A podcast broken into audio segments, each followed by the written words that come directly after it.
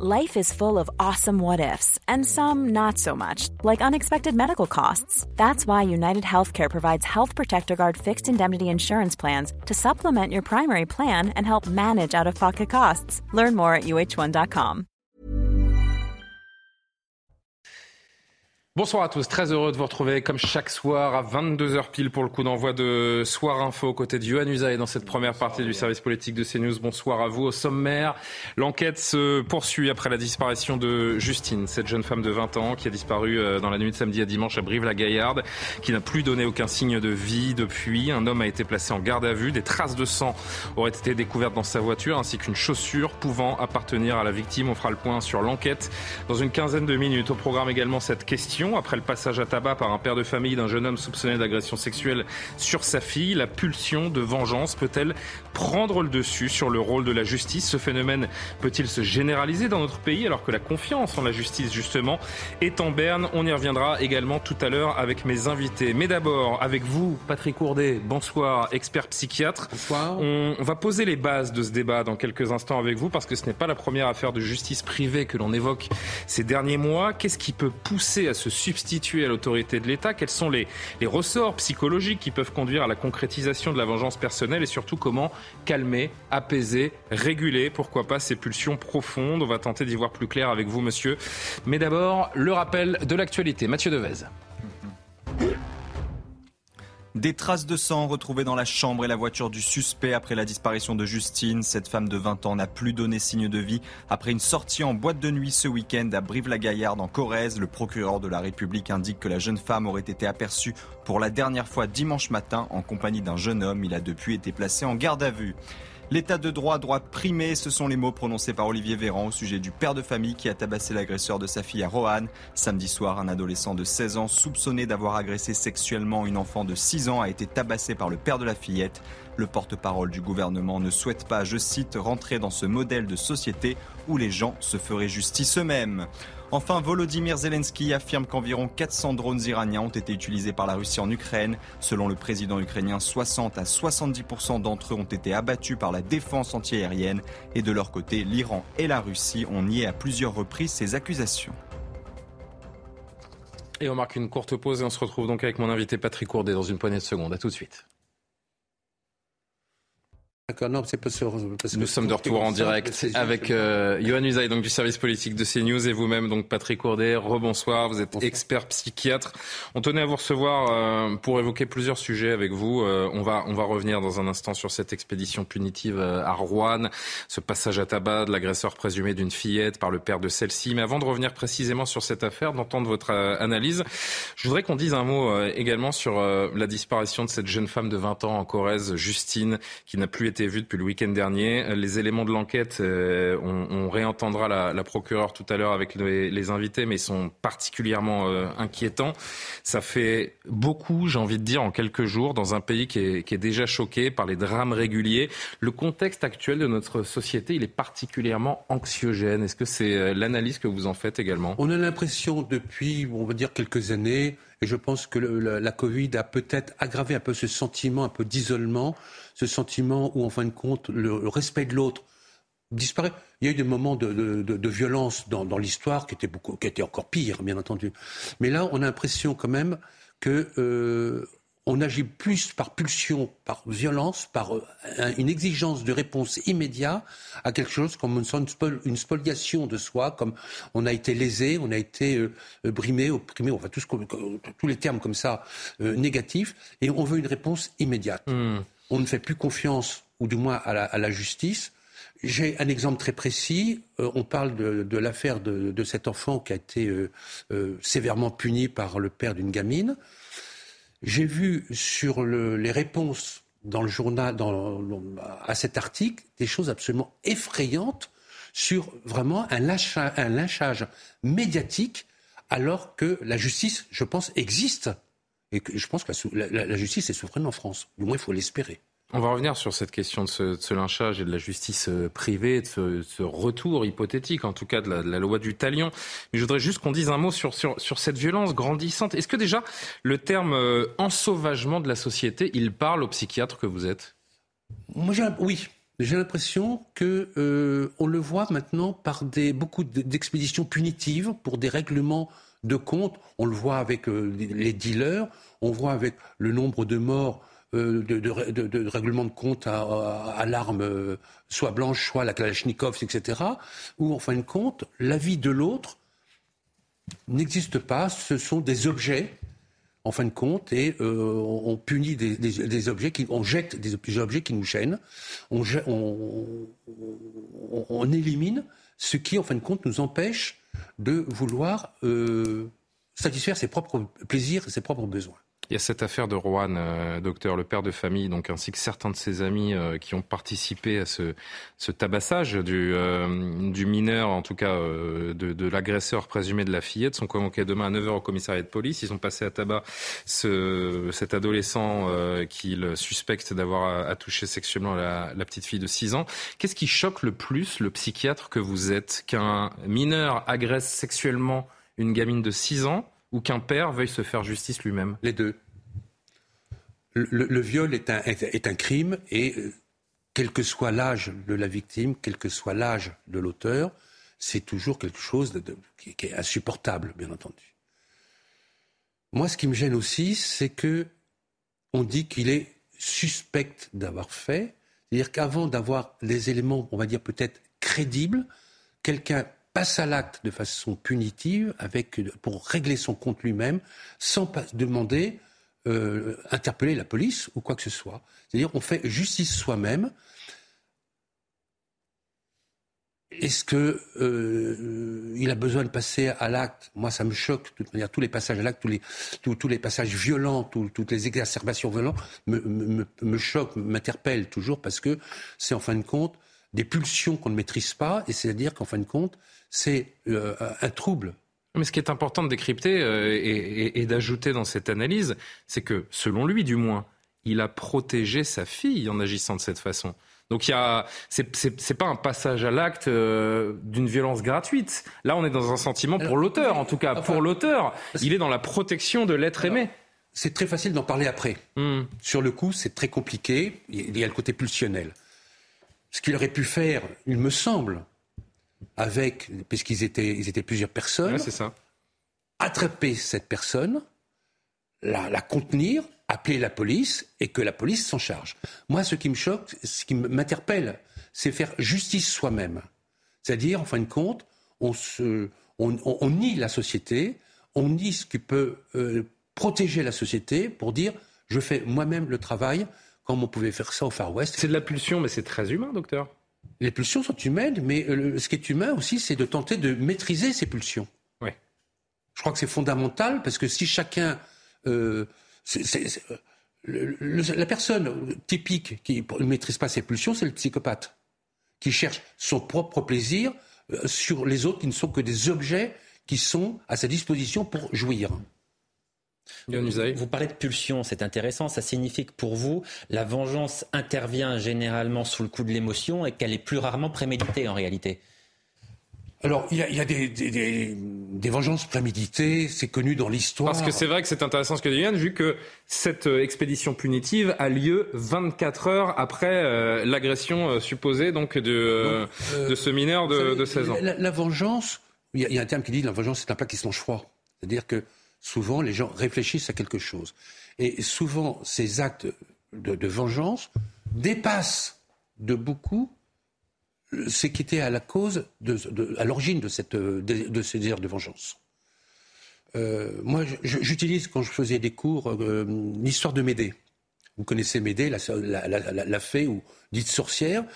Euh, Jason, avec la, laquelle la toison d'or, la rencontre, est amoureux d'elle, il a des enfants, il quitte Médée et m'aider pour euh, le punir, tue ses propres enfants. Donc la vengeance est là, on, s'aperçoit, effrayante. J'ai d'autres exemples comme ça, comme Titus Andronakis, euh, qui, en fin de compte, fait manger à son ennemi les corps de ses enfants. voyez? Donc la vengeance, c'est quelque chose qui, éventuellement, ne peut, comme les pulsions, ça ne peut ne pas avoir de limite. Et c'est-à-dire que ce qui pourrait être, euh, on peut imaginer moi, le premier, je ne sais pas très bien comment je vais réagir. Mais donc, la, vengeance, c'est l'ennemi de vivre ensemble, en réalité Il semble, parce qu'il y a quelque chose, on a des lois sociétales que normalement. C'est l'ennemi de la justice, surtout, j'ai l'impression. De, de, de, vivre avec ses lois, hmm. parce que c'est, un, le respect de l'autre, c'est vivre avec l'autre. Et c'est vrai qu'il y a beaucoup d'autres qui dérangent. On le voit actuellement. On en parle, on a beaucoup d'affaires où on parle des, des, gens qui sont indésirables sur le territoire, on parle, etc. Et, et donc, chacun veut protéger son, précaré de façon, de plus en plus personnelle, Individuelle. de moins en moins civile. Patrick Courdet, je voudrais vous faire entendre un extrait sonore de euh, l'un des hommes qui a participé à cette expédition punitive, un voisin, un proche du, du père de cette euh, fillette. C'est lui d'ailleurs qui a repéré le supposé euh, agresseur sexuel de, de, la fillette. Il est revenu au micro de notre, notre journaliste Régine Delfour sur, sur les faits. Je voudrais que vous l'écoutiez vraiment attentivement et que vous me donniez l'analyse de, de ce que vous pensez de ce qui est dit. Écoutez-le. Quand on est grand, on a un minimum de logique, on est assez raisonnable pour se dire que oui, il peut y avoir une suite. Mais quand on n'a pas porté de coup, qu'on a été clair, qu'on a fait une limite, j'aime pas le dire comme ça, mais son devoir, parce que c'est même pas un droit, c'est un devoir d'agir. Pour moi, c'est un devoir d'agir, peu importe. Quand vous dites votre devoir, c'est parce que vous avez interpellé. pour moi, j'ai interpellé l'individu, moi et mes collègues, on a interpellé l'individu. On a fait en sorte que tout le monde garde un maximum de lucidité. On a fait en sorte que ça ne soit pas plus grave que ça n'a pu l'être. On a fait en sorte que le mec, il a quand même pris 10 jours d'ITT. Enfin, excusez-moi, c'est quelque chose, mais la fille, elle a pris un trauma à vie.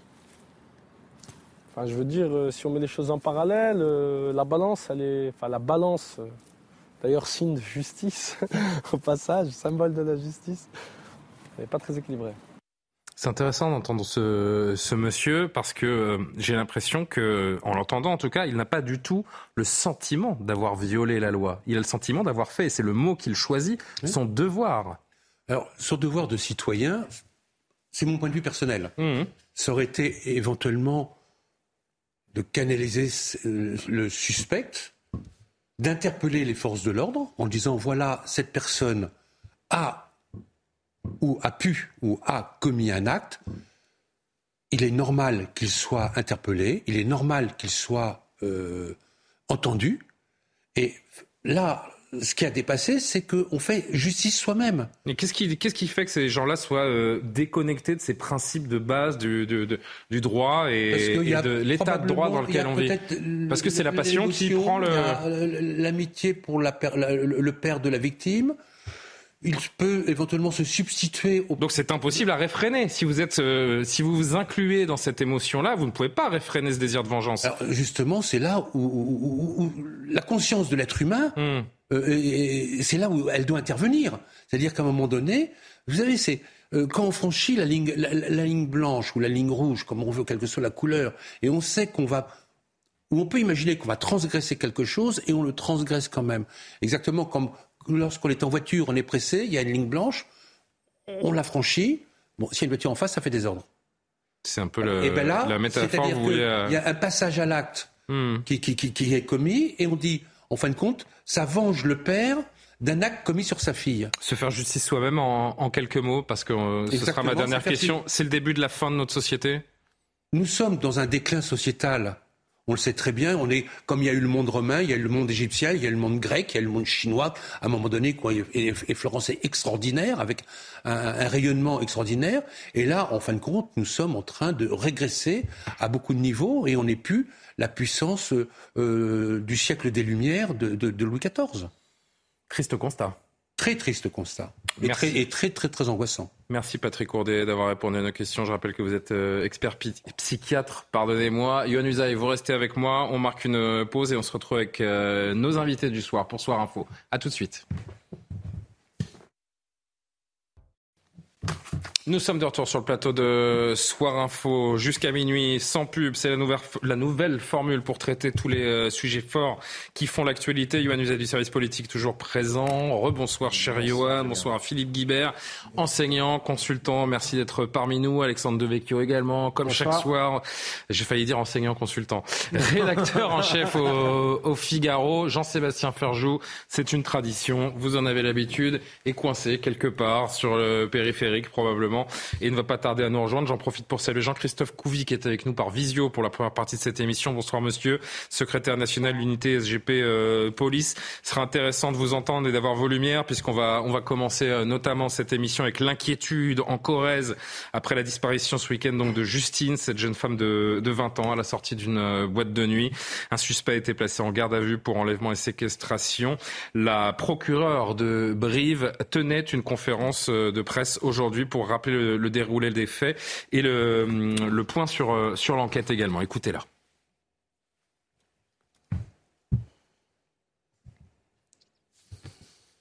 Ça arrive dans un instant. La procureure de Brive, donc.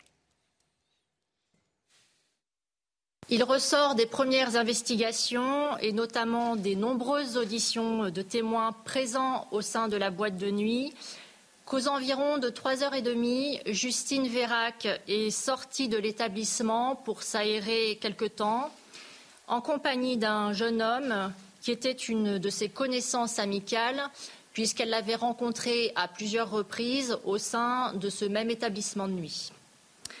Cet homme, qui est la dernière personne à avoir vu Justine Vérac, a été placé en garde à vue hier à 9h45 dans les locaux du commissariat de police de Brive. Des perquisitions ont été menées au sein du domicile de l'intéressé ainsi que dans son véhicule. Des opérations de police technique et scientifique ont été effectuées, lesquelles ont permis de mettre en évidence la présence de traces de sang au sein du domicile de, l'intéressé, dans sa chambre, mais également dans son véhicule au niveau du pommeau de levier de vitesse. Des analyses ADN sont actuellement en cours afin d'établir le profil génétique pouvant correspondre à ces traces de sang. En outre, le sac à main de Justine Vérac contenant pardon, des effets personnels a été découvert calciné à proximité euh, du domicile de, du gardé à vue à l'extérieur de ce dernier. On discute à la lumière de ce que révèle la procureure aujourd'hui, mais à 22h30 très précisément. D'abord, un rappel de l'essentiel de l'actualité. Mathieu Devez. L'Elysée salue une réunion très constructive après la rencontre entre Emmanuel Macron et Olaf Scholz. Le président français a reçu à Paris le chancelier allemand. Les deux dirigeants ont décidé de mettre en place des groupes de travail dans les domaines de l'énergie, de la défense et de l'innovation. Trois thèmes, source de tensions entre Paris et Berlin. Plus de 70 000 civils ont quitté la région de Kherson en une semaine face à l'avancée des troupes ukrainiennes. Les autorités d'occupation russe ont commencé les évacuations le 19 octobre et depuis septembre, l'armée ukrainienne avance progressivement dans cette région du sud du pays annexée par Moscou.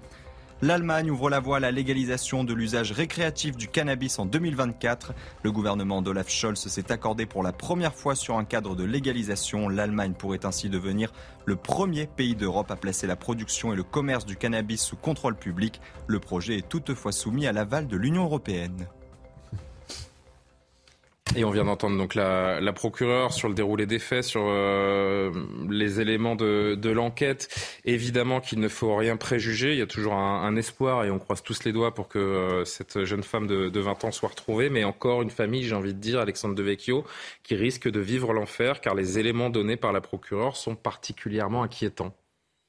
Euh, oui, sans doute euh, un exemple de plus euh, de, de la violence euh, systémique. Ça fait beaucoup dans, sur une courte le, période. Dans le pays, c'est vrai que ça fait beaucoup effectivement sur une courte période. Là, dans un coin extrêmement tranquille, a priori. donc on verra. C'est difficile pour le coup de commenter parce qu'on a peu de d'éléments d'éléments sur l'enquête. Ça apparaît peut-être moins comme une une violence du quotidien. Ce qui fait, euh, ce qui exaspère aujourd'hui les, une partie des Français, c'est que euh, quand vous prenez le métro, quand vous sortez dans la rue, euh, vous, vous pouvez plus le faire en, toute sécurité. Ensuite, il y a peut-être toujours eu des prédateurs, des détraqués à, toutes les époques dans certains, dans certains, voilà, c'est une forme de fatalité sur certains individus. On, vous, verra si c'est le cas là. ça a l'air d'être plutôt, d'être plutôt ça, mais encore une fois, difficile difficile de, commenter quand on n'a pas plus d'éléments que, ça. Jean-Christophe Kovic est avec nous, je le salue de nouveau, secrétaire national unité SGP Police. En effet, on a assez peu euh, d'éléments. Je le disais il y a un instant, euh, Jean-Christophe, il faut évidemment croiser les doigts parce qu'il reste une chance ce soir de retrouver cette jeune femme vivante, malgré des éléments d'enquête déjà connus. Bah ouais, bah vous savez, tout, enquêteur essaie justement de, croire euh, que tout est possible et jusqu'au bout, euh, effectivement, on garde ce, j'allais dire cette, cette possibilité, on le souhaite euh, que, que, cette petite soit encore vivante. Donc on se bat, on a des éléments, des indices, on a découvert des traces de sang, mais encore une fois, on attend aussi vite fait l'analyse d'ADN et on sait que c'est une course contre la montre. Les, les, collègues de la PJ, par exemple, sont en train de, étaient en train de, tout à l'heure de faire une battue dans les bois euh, pour, pour rechercher un peu aux alentours de, de la maison du suspect. Donc euh, on voit bien qu'effectivement, euh, voilà, tout le monde a le cœur serré et on espère, on espère vraiment bah, qu'on va retrouver cette petite vivante. C'est important de s'intéresser au, au, travail de la police judiciaire qui va généralement très vite dans, dans ce genre d'affaires parce que vous l'avez dit, c'est une course contre la montre. Chaque minute compte. Euh, c'est une police spécialisée qui sait parfaitement gérer ces situations. Oui, bah, en fait, il y a la police judiciaire donc, qui mène l'enquête, et il y a la police technique et scientifique, ce sont mes collègues donc administratifs, mais qui sont, qui sont vraiment euh, formés que à ça. Euh, qui d'ailleurs on leur tire toujours euh, notre chapeau parce que c'est c'est des gens souvent un peu qui sont dans l'ombre de, de, la police en fait et justement il faut toujours les, remettre un peu euh, en, tête d'affiche parce qu'ils font un travail formidable et là justement c'est c'est retrouver des morceaux d'ADN c'est de faire des analyses c'est de trouver des traces des indices qui peuvent concorder sur une piste ou sur une autre euh, et après, il y a toutes les analyses, effectivement, qu'on pourrait faire via avec le téléphone, avec la géolocalisation. C'est aussi une enquête de fourmis qu'on oublie de dire, mais ce qu'on appelle l'enquête de voisinage. On va voir tous les témoins potentiels pour essayer de les interroger sur ce qu'ils ont vu, pour essayer de, construire ça comme un petit puzzle et, de voir à peu près, d'échafauder, j'allais dire, des scénarios. Voilà, donc euh, c'est, mais tout ça dans un temps où il faut être très ordonné, très rapide, et donc, il y a des directeurs d'enquête qui ont une vision un peu au-dessus de tout ça et des petites mains, entre guillemets, on appelle ça des petites mains, mais qui sont spécialisées vraiment dans une recherche. Et là encore, on voit toute l'utilité de la police judiciaire. Euh... On plane au-dessus de la tête, mais vous voyez, euh, elle est vraiment très, très au fait. Philippe Guibert, vous restez avec nous, hein, Jean-Christophe Couvi, vous intervenez quand vous le voulez. Euh, Philippe Guibert, une disparition inquiétante, j'ai envie de dire encore une fois, dans un pays qui est déjà choqué par des drames réguliers. Le contexte actuel qui peut le nier, de notre société est particulièrement anxiogène? Oui, bien sûr qu'il est anxiogène et bien sûr que c'est une disparition hein, extrêmement inquiétante. Ce que je, enfin, je sais pas si c'est le terme approprié pour cette affaire, mais je trouvais que là, j'apprécie la communication de la procureure. Ouais. Euh, je trouve qu'elle a le grand mérite de venir parler clairement, factuellement, euh, de dire les choses. Euh, on a le sentiment, après l'avoir écouté, qu'on est au courant du déroulement de l'enquête. Alors bien sûr, elle ne nous donne pas tous les détails dont parlait à l'instant notre ami policier, mais en tout cas, tous les faits sont sur la table et je trouve que dans ce type d'affaires euh, dramatiques, dans ce climat anxiogène dont vous parlez, je trouve que c'est bien que les représentants de la justice, enfin de l'autorité publique de manière générale, communiquent, communiquent d'une part et communiquent de façon factuelle et claire. Ça a un effet euh, euh, elle n'a pas résolu l'affaire, hein, la procureure et la police judiciaire non plus.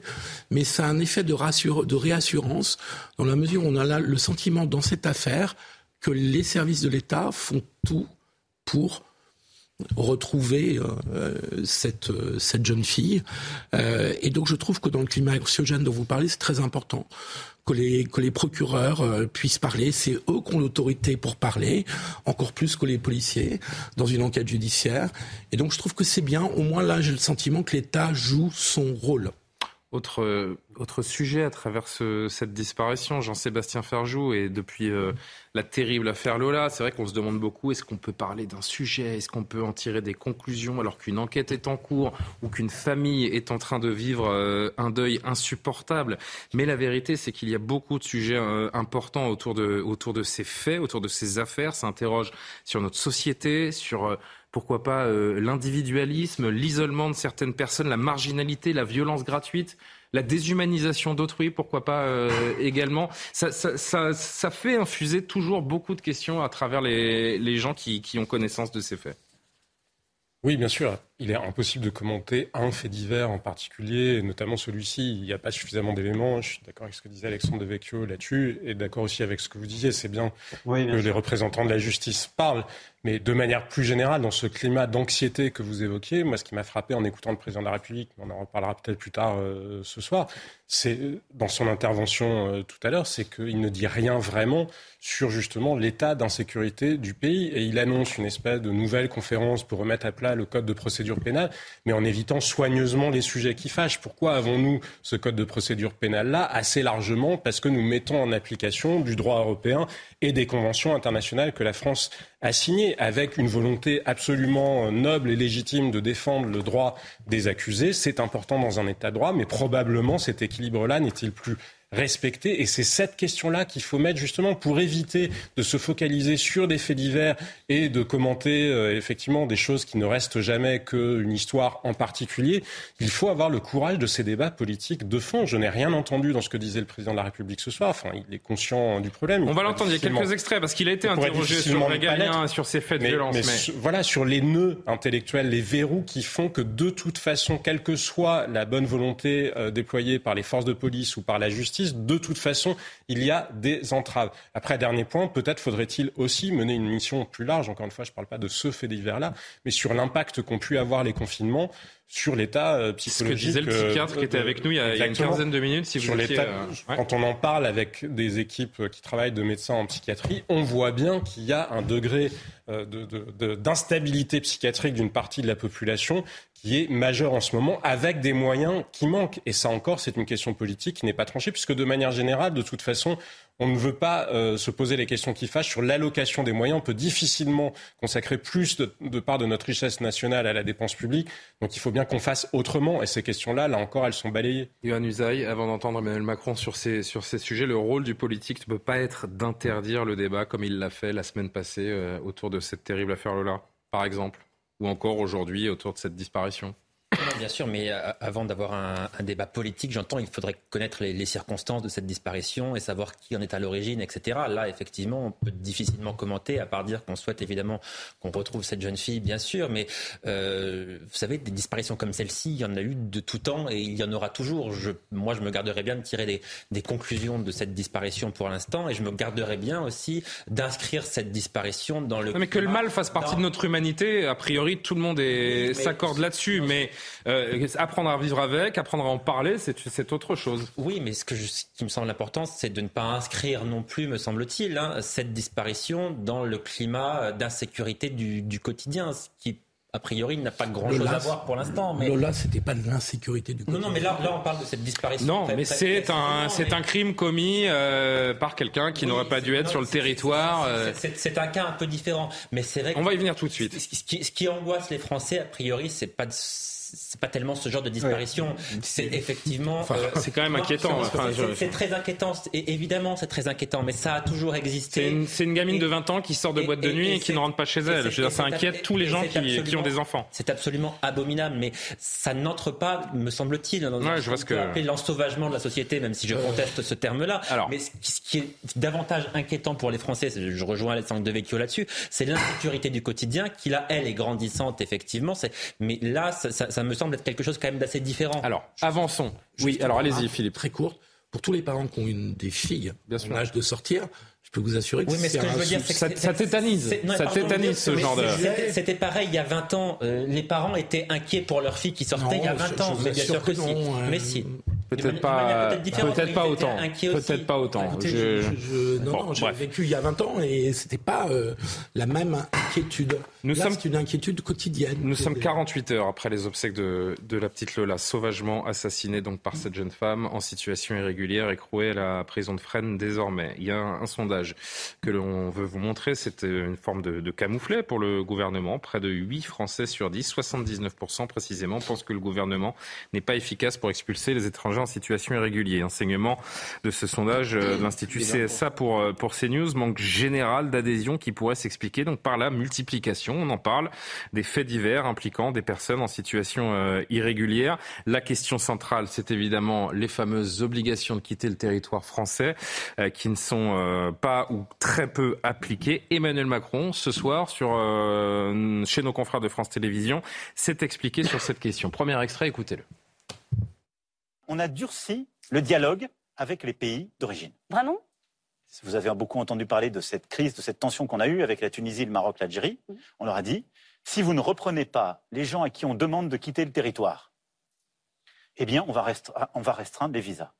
Et on s'est concentré sur les étrangers. Ça, ça a marché, ça? Ça a marché parce qu'on a, en deux ans, réussi à renvoyer chez eux 3000 personnes qui étaient en situation régulière, qui troublaient l'ordre public, mais surtout depuis un texte, une circulaire du ministre de l'Intérieur d'août 2021, on a largement augmenté les retours et fortement augmenté, comme on l'avait jamais fait, ces retours. Simplement, qu'est-ce qu'on a fait? On s'est concentré sur ces obligations de quitter le territoire français pour les étrangers en situation irrégulière qui troublaient l'ordre public. Donc on va continuer cet effort, le concentrer. Ensuite, on va durcir les règles.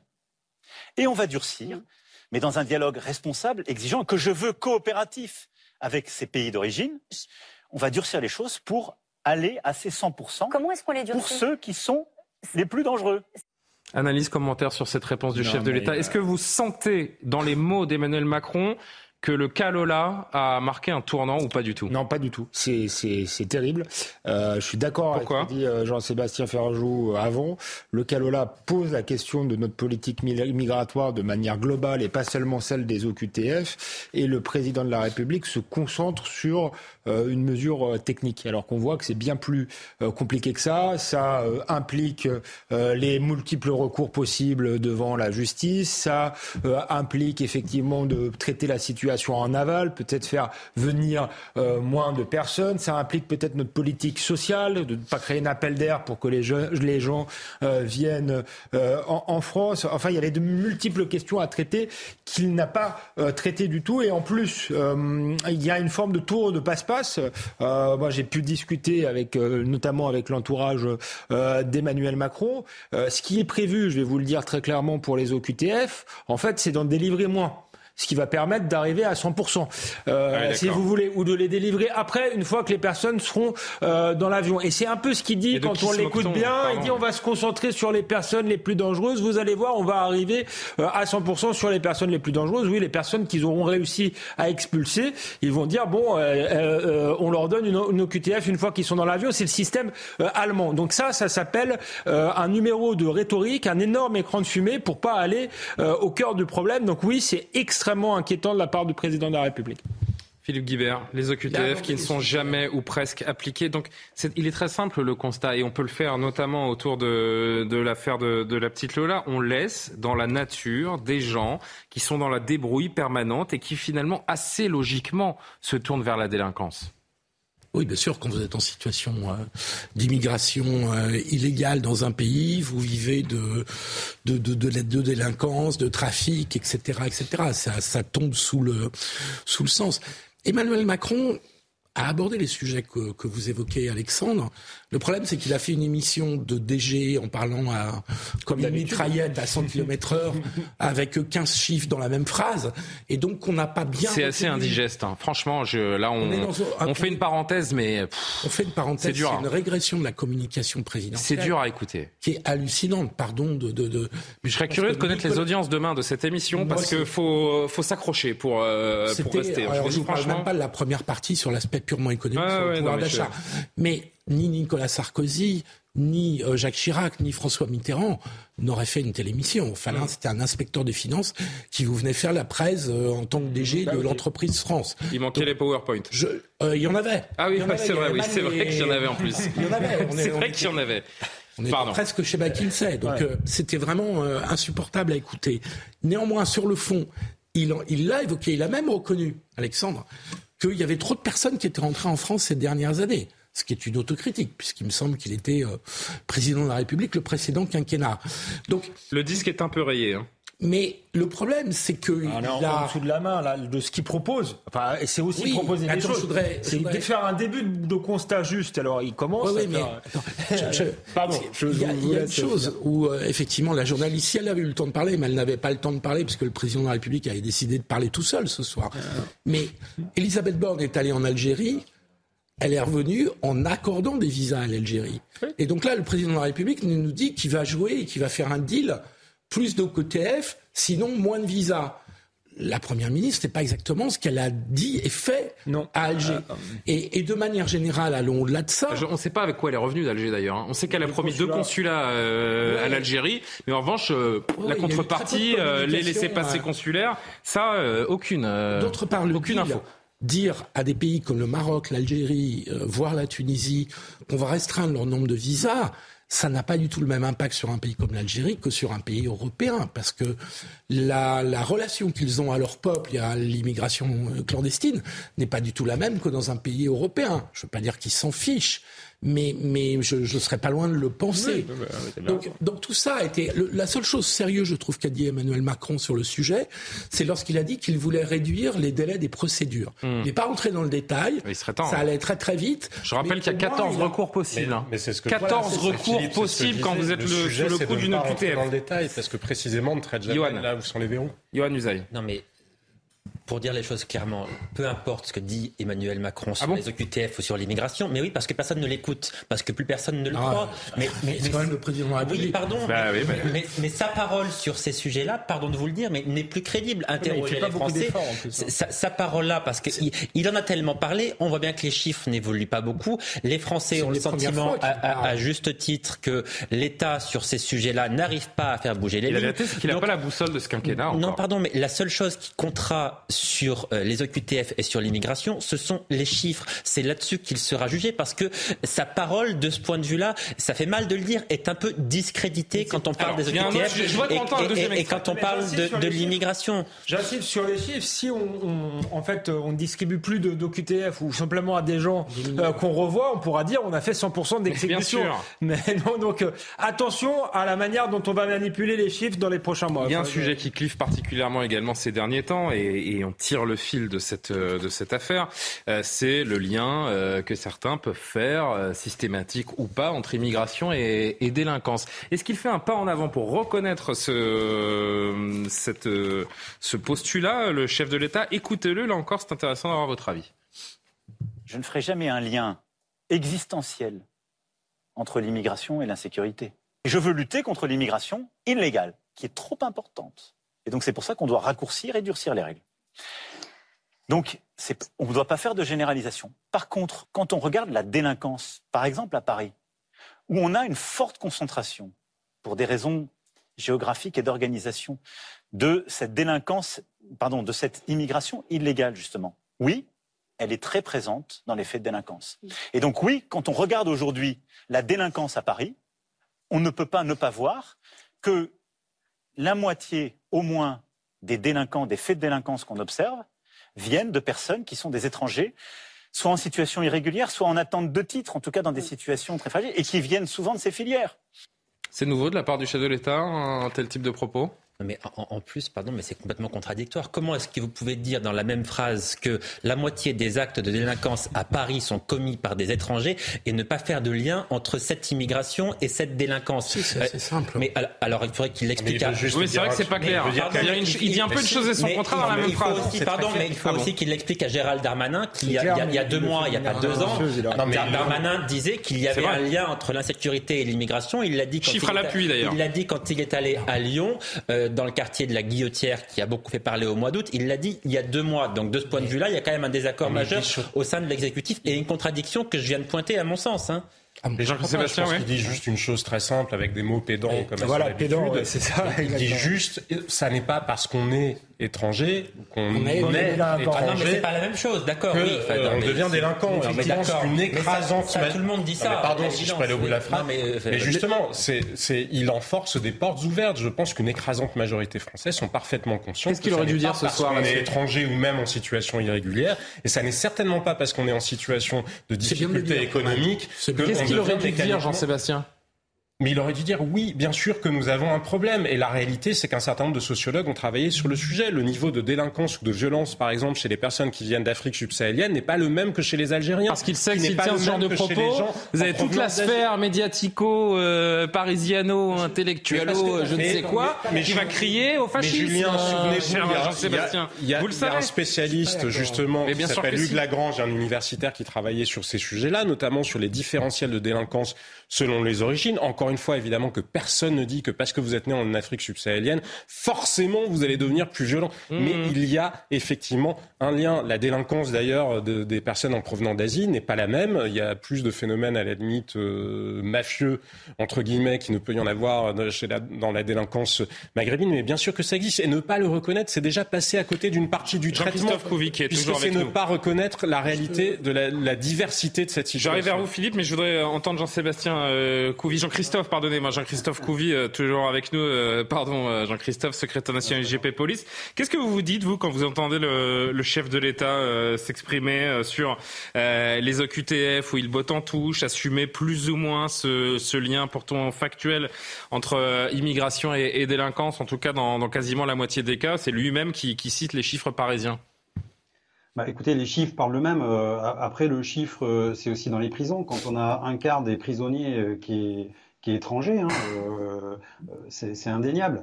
Après, attention, il est dans son rôle aussi de ne pas faire un amalgame, parce qu'il est hmm. aussi garant de la sécurité publique dans le pays. Le but, c'est de pas de faire une chasse à l'homme, c'est pas du tout ça. Après, je veux juste attirer l'attention aussi en disant que ça fait quand même depuis presque 20 ans qu'on parle de l'immigration clandestine, qu'on a les mêmes sujets, les mêmes problèmes. En 2012, euh, c'était quand même, on a fait sauter le verrou, j'allais dire, euh, où, c'était un délit de se maintenir euh, sur le territoire français.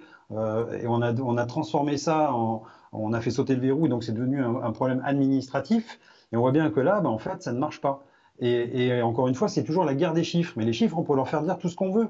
moi, je vous fais, il y a une délinquance, par exemple, d'origine roumaine. Elle va compter dans les EPTF. On va les ramener en Roumanie. Ça va remplir mes chiffres. Euh, on l'a vécu ça sous Nicolas Sarkozy aussi. Euh, alors attention aussi à la guerre des chiffres. Encore une fois, euh, on habille, on fait de l'habillage. Et oui, il faut aussi peut-être que la justice se prononce sur des interdictions de territoire fermes. Il y a des gens, des délinquants. Moi, je parle des délinquants. Après, les autres personnes, c'est administratif. Ils, sont là pour, pour régulariser leurs papiers ou pas. C'est plus le problème de la police. Mais sur la délinquance, les personnes qui commettent des actes de délinquance doivent sortir du pays. C'est comme ça. Sauf qu'il faut savoir aussi maintenant, enfin, vous le savez, c'est qu'en fait, on, fait partie de, l'Europe. Donc, on n'est pas tout seul à prendre des décisions. et la France n'a plus de frontières. Euh, euh, quand il y a eu la Covid, par exemple, qu'on a voulu remettre justement les policiers aux frontières de, nos frontières, euh, j'allais dire géographiques, mais en fait, on s'est rendu compte qu'on pouvait plus, on pouvait plus en mettre parce qu'on n'en avait pas de garde frontière, c'est fini. Donc on a été là, on met, on met des, des, CRS par exemple sur des endroits stratégiques. je reviens de Mayotte et de la Réunion. Moi, ce que j'ai vu à Mayotte, ben oui, ça m'a fait peur. Euh, au mois d'octobre, là, il y a 15 jours, ils étaient déjà 25 000 personnes reconduites sur les Comores. Mais ça, ça fait partie des chiffres nationaux. Et hmm. quand on a ces chiffres-là, qui, qui, qui, bien sûr qu'après on peut dire aux gens, regardez, on a, on est à 35 000 personnes qu'on a raccompagnées, etc. Oui, ça gonfle un peu les statistiques. C'est là-dessus que s'appelle Gérald Darmanin pour dire qu'on est plus efficace que les autres pays. Hein. Ce sont sur les chiffres de Mayotte ou de la Guyane. Il y a une façon de manipuler les chiffres qui est, Alors que ça n'est pas le cas pour les autres. Je vous laisse conclure, Jean-Christophe. Oui, il faut faire très attention aux chiffres et, surtout, c'est que je pense qu'il faut prendre ce temps-là, ce temps qui est, qui est où maintenant, effectivement, les, j'allais dire, les, gens, on, est prêt à refonder le système. Il faut mettre les choses à plat et surtout, c'est qu'il faut penser pour l'avenir. Et là, maintenant, il faut refonder un peu le système. Il faut penser système. Le système ne marche pas. Il faut qu'on trouve une solution pour justement qu'on améliore ce système-là. Ce système-là, ça va redonner aussi de l'importance à la, à la justice, à, à la sécurité. Et en fait, redonner, c'est la coordination des, deux qui vont, qui vont marcher. Actuellement, on a à peine 2000 places en centre de rétention administrative. Bien sûr. on en promet 300 de plus. Je suis pas sûr que ça change grand-chose, mais bon. Non. Ben non, en 2000, on n'a même pas les, fonctionnaires de police qui, qui, sont en chiffres, j'allais dire, euh, en quota de, de, de, chiffres attendus pour ces CRA, enfin pour ces centres de rétention administrative, ouais, sous-effectifs. Parce que c'est pas la priorité non plus de remplir les, centres de rétention administration. Et puis c'est pas une garantie de renvoyer les, individus irréguliers dans leur, dans leur pays, puisqu'il y a encore derrière la, problématique des laissés-passer consulaires notamment. Vous restez avec nous, hein, Jean-Christophe Couvi. On va parler euh, dans un instant de l'affaire de Rouen également euh, avec vous. Encore deux prises de parole là-dessus, Philippe Guibert et Jean-Sébastien Ferjou. Non, je voulais revenir sur ce qu'a dit ce soir Emmanuel Macron sur ce sujet que vous avez passé tout à l'heure. Mhm. Euh, avec tous les défauts de cette émission et de, son, et de sa communication, je trouve que c'est un des rares. je croyais que vous parliez de Soir Info. Euh, c'est un des rares passages de l'émission où il me semble qu'il dit quelque chose de nouveau. À ma connaissance. À savoir. Euh, je, Emmanuel Macron n'avait jamais été aussi loin dans le, le, discours sur l'immigration et sur l'insécurité. Et je trouve qu'il l'a quand même fait à juste titre, c'est-à-dire qu'il a raison de rappeler, vous l'avez dit. Mais enfin, c'est bien de moteur quand même. Hein. Franchement, Philippe. Euh... Attendez, je, termine. Allez-y, allez-y, allez-y. Euh, ces dernières semaines, notamment autour du drame de Lola, il y a eu quand même des dérives xénophobes. Donc c'est bien de rappeler qu'un immigré n'est pas forcément un délinquant. Mais il a... De quelle dérive xénophobe vous parlez? Notamment, mais pas seulement, il y en a eu d'autres. Il y a eu des groupes qui ont, manifesté dans la rue au nom de l'immigration tue. Ils n'ont pas précisé l'immigration clandestine, euh, etc. L'immigration tue, c'est un slogan xénophobe. Ils n'ont pas dit les immigrés attends, euh, tuent systématiquement. Et à un moment donné, pour penser, il faut parfois généraliser. Bah, on peut dire généralisation. Le, phénomène, le, phénomène migratoire, c'est ça qu'ils ont voulu dire. Il ne faut, pas jouer sur les mots. Les gens bah, il y a une différence quand même importante entre les immigrés légaux qui servent les intérêts de notre pays et des clandestins qui ne respectent pas les règles. Franchement, euh, Alexandre il, faut la faire cette distinction parce que non mais en, amalgamant on renforce les fractures. Pardon Philippe, mais vous suscitez euh, les les les les les, les, réactions de chacun. Pardon, donc euh, allez-y. Pardon, sur euh, l'immigration illégale, sur l'immigration clandestine. C'est intéressant, on réagit. Il est allé, il est allé factuellement sur un lien qui est assez évident. Alors il est assez évident pour nous qui en discutons à longueur de semaine sur ce plateau et pour les gens qui s'intéressent à la question. Mais dans une émission euh, où le président de la République s'exprime là-dessus, j'ai pas souvenir que François Hollande s'était exprimé là-dessus, par exemple. Euh, et Emmanuel Macron, dans son premier quinquennat, j'ai pas souvenir non plus. Donc il me semble qu'il est allé un peu plus loin dans le réalisme et dans une. Mais il aurait pu aller encore plus loin. il aurait pu aller plus loin si ses propositions étaient un peu plus précises et convaincantes. Le problème, c'est qu'elles n'existent pas. Pardon d'avoir été. Euh, non, non, vous étiez parfait. Et vous nous faites réagir puisque vous êtes passionnant, Philippe. Allez-y. Je crois qu'effectivement, il est important de rappeler que de toute façon, quoi qu'il en soit, le racisme n'est pas une idéologie euh, acceptable et elle est d'ailleurs illégale. Donc, euh, les propos racistes ou les manifestations qu'il serait, enfin, au sens de s'en prendre aux personnes, sont de toute façon absolument insupportables. Mais ne soyons pas hypocrites non plus. Là, dans les prisons, quand on dit il y a 25% d'étrangers, on pourrait aussi peut-être faire la statistique. Combien y a-t-il de gens qui ont la nationalité française, mais dont quatre grands-parents étaient étrangers? Parce que vous verrez que là, on ne serait plus à 25%. Donc de toute façon, c'est une espèce de course à l'échalote sans fin. L'équation de vouloir à tout prix nier le lien entre immigration et délinquance au motif que, et donc il ne faut pas être raciste, il est absurde parce que sinon, on peut l'inverser. Et c'est d'ailleurs ce que d'autres font. Donc renonçons-y une fois pour toutes. Il y a des problèmes spécifiques de violence liés à l'immigration, mais surtout, moi, je vois une autre absurdité. À une partie de Mais pas uniquement à l'immigration irrégulière. Arrêtons de raconter n'importe quoi. Il y a d'ailleurs une partie d'Européens qui bénéficient de l'espace Schengen. Mais je vous parlais pas. Une partie de l'immigration qu'elle soit légale ou illégale. Mais à aucun moment, je ne vous dis, je ne crois pas une seconde que parce qu'on est étranger, on est euh, mécaniquement délinquant. Ce serait totalement absurde. C'est dans l'autre sens qu'il faut le voir. Il y a une surreprésentation massive des personnes étrangères ou d'origine étrangère, notamment dans les délinquances sexuelles. Mais là où il y a une autre absurdité absolue dans la posture, c'est que quand bien même y aurait-il zéro immigré délinquant, quand bien même y aurait-il zéro clandestin délinquant, est-ce que nous sommes cohérents? Nous sommes sur une politique d'immigration zéro. Nous, Emmanuel Macron, comme d'autres, nous répète qu'il veut contrôler les frontières. Donc la posture qui est complètement absurde, c'est que d'une certaine manière, en voulant éviter à tout prix d'aborder ces questions sur le lien avec euh, la délinquance, c'est comme si on disait bon bah tous les autres, s'ils sont pas délinquants, finalement il n'y a pas de problème, ça ne pose aucun problème à la France. Mais bien sûr que c'est un défi économique, bien sûr qu'il y a un défi d'intégration. Vous voyez bien qu'il y a des gens qui ne posent aucun problème vis-à-vis -vis de la loi, mais qui posent des problèmes à la société française parce qu'ils refusent de s'intégrer. Donc résumer la question de l'immigration à celle de l'indélinquance, c'est de toute façon complètement absurde. J'ai raté le 23h pile. Mais bon, c'était intéressant. Euh, 23h01, l'actualité, Mathieu Devez, et on, poursuit avec un autre sujet.